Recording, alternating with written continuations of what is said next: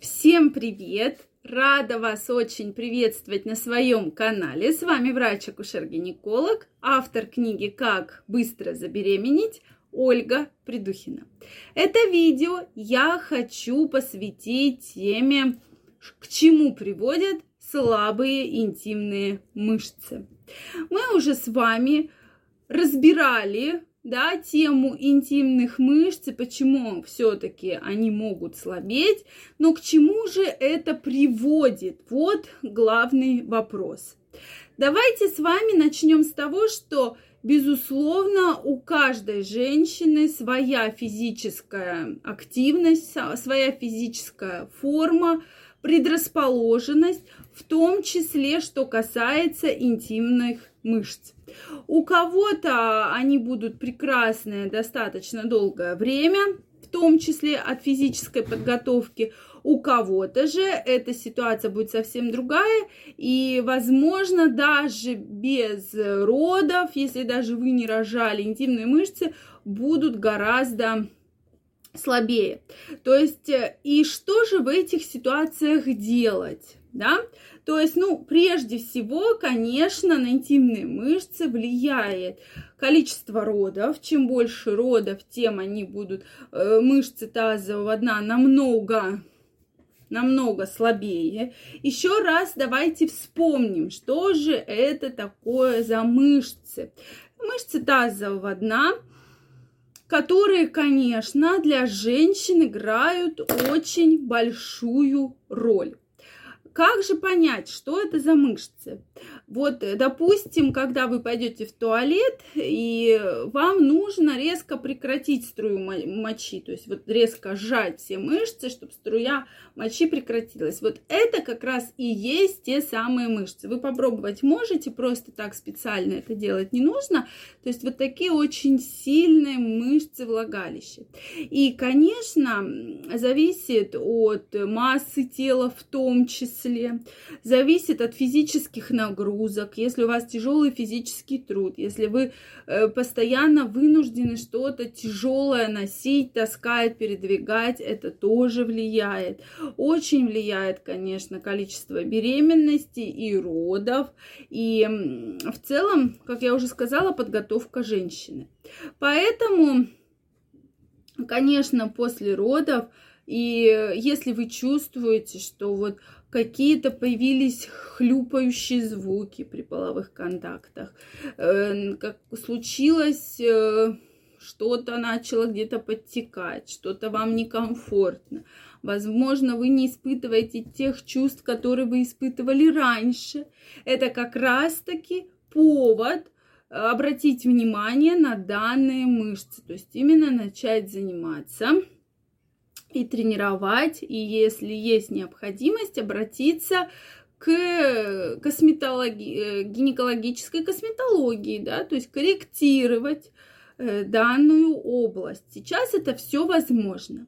Но давайте все-таки поговорим, к чему же это может привести. Во-первых, э, самый главный для многих женщин фактор – это снижение удовольствия во время половых контактов, отсутствие оргазмов, соответственно, э, вот такие вот не, непонятные звуки и для вас, и для вашего партнера. То есть вы почувствуете, что что-то изменилось. Раньше было так, а сейчас вот стало так. То есть что-то изменилось, что-то поменялось. Второе, конечно, это различные проблемы с недержанием мочи, с подтеканием мочи. И вот при любом смехе, напряжении живота, вот э, такие вот появляются, да, непроизвольные рефлексы. То есть, конечно, для вас это определенный дискомфорт, причем такой очень-очень серьезный дискомфорт. И в дальнейшем это, конечно, опущение стенок, влагалища, опущение матки и в том числе выпадение матки, чего мы больше всего э, все-таки боимся, это тоже неприятный фактор, и, соответственно, здесь, конечно, требуется оперативное хирургическое вмешательство. Поэтому э, вот эти факторы такие являются основными. Э, на что надо обращать внимание. Я крайне рекомендую все-таки после родов использовать э, различные методики восстановления, это гимнастику Кегеля.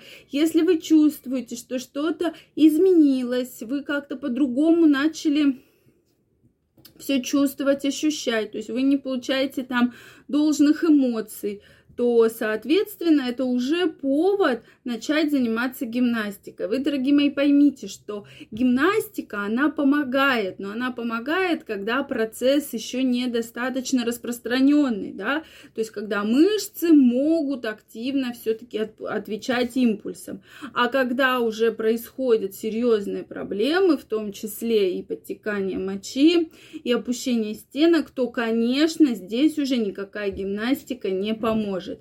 То есть мы ее должны делать заранее для того, чтобы все-таки вот предотвратить такие серьезные осложнения. Кстати, что это за гимнастика? Есть видео чуть выше на моем канале, вы можете найти его посмотреть. Очень интересно, где мы четко разбираем что для этого нужно. Сейчас очень много разных методик, но все-таки я в своем видео объясняю самую-самую простую методику, без всяких там приборов, которые вам нужно покупать. Все это вы можете делать практически ежедневно и получать хороший эффект. А вот если уже есть другие процессы, и, допустим, гимнастика вам не помогает, тогда э, мы должны обращаться к гинекологу. Гинеколог должен уже предложить варианты, которые могут быть то есть э, различные коррекци... корректирующие операции, введение филлеров, допустим, то есть инъекционная гинекология и так далее. Сейчас вариантов достаточно много. Поэтому, если у вас действительно есть такие проблемы, я крайне рекомендую все-таки начинать обращаться к врачам и уже все понимать, поможет вам гимнастика или же требуется более какое-то серьезное вмешательство. И тогда, конечно, таких самых страшных, самых сложных осложнений, когда требуется операция, мы с вами сможем избежать. Это действительно очень важно, и я всегда обращаю на это ваше внимание, когда гимнастика, в принципе, в течение там 15 минут в день действительно реально может помочь вам избежать каких-то серьезных осложнений. Главное не допустить э, такого затяжного запущенного процесса. Это самое главное. Поэтому, если у вас остались вопросы, пожалуйста, пишите. Если вам понравилось это видео, ставьте лайки. Подписывайтесь на канал, и мы с вами обязательно встретимся и обсудим интересные темы. Всем пока, здоровья и до новых встреч!